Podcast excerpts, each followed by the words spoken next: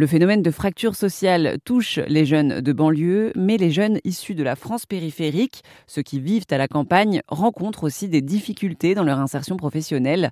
Les obstacles sont nombreux et le premier obstacle est sans doute l'enclavement de ces territoires ruraux et les difficultés pour se déplacer. Louise Leroux représente l'association Chemin d'avenir qui aide les jeunes issus de zones rurales. La question de la mobilité, elle est vraiment euh, cruciale à ce niveau-là.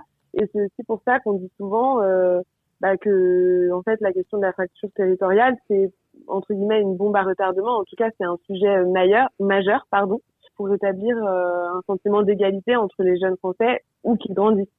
Et justement, nous, on mène beaucoup d'actions autour de la mobilité, à travers notamment un fonds de solidarité euh, qui est créé Chemin d'avenir pour donner des bourses à la mobilité à ses bénéficiaires et pour que voilà euh, la question de l'éloignement du domicile ne soit plus un obstacle pour choisir une formation, mais que les jeunes soient vraiment guidés par euh, leurs aspirations euh, mmh. académiques, euh, professionnelles. Et justement, j'allais y venir. Comment concrètement vous faites pour aider ces jeunes? Donc, visiblement, vous faites des tours d'établissement. Et qu'est-ce que vous faites exactement? Voilà, exactement. Donc, la méthodologie d'accompagnement chemin d'avenir, elle a été vraiment conçue de façon globale. Quand les fondateurs se sont mis autour de la table et ont imaginé cette méthodologie d'accompagnement, l'idée, c'était de pouvoir agir sur l'ensemble des freins que, que rencontrent nos bénéficiaires et de pas uniquement agir sur l'accès à l'information sur l'orientation ou uniquement sur la mobilité ou uniquement sur la lutte contre l'autocensure. Et donc on a développé une méthode euh, donc euh, à 360 degrés avec euh, donc un système de parrainage individualisé où chaque jeune est accompagné par un parrain ou une marraine qu'il rencontre chaque mois en visioconférence avec qui réfléchit sur son parcours d'avenir et qui a en général un point commun donc le binôme a un point commun que ce soit en termes de projet académique, projet professionnel ou euh, centre d'intérêt. Mmh. On, euh, à ce parrainage vient s'adosser euh, d'autres formations thématiques justement pour, pour favoriser bah, la rencontre de ces jeunes avec des professionnels. On fait venir des professionnels dans nos établissements scolaires partenaires dans la Drôme, dans l'Isère, dans le nord de la France.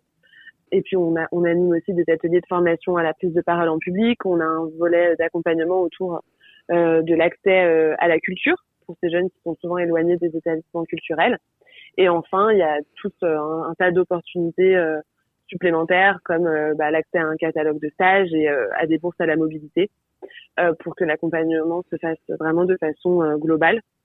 Et enfin, en parallèle de toute cette action de terrain qui est vraiment notre cœur de métier, on agit aussi à travers donc notre stratégie d'influence pour faire bouger les lignes pour bah, que le grand public, les pouvoirs publics et les entreprises soient davantage sensibilisés à l'égalité territoriale et à l'égalité des chances. Le système de parrainage, par exemple, euh, je sais pas, si moi je voulais parrainer quelqu'un, est-ce que c'est à distance ou est-ce que il faut être en présentiel dans la ville? Comment ça se passe tout ça? Effectivement, notre système de parrainage, il est vraiment ouvert à tous les actifs, les retraités, les étudiants en fin d'études, où qu'ils soient sur le territoire, parce que la spécificité du parrainage chemin d'avenir, c'est qu'il se déroule à distance en visioconférence, euh, et ce vraiment depuis la création de l'association.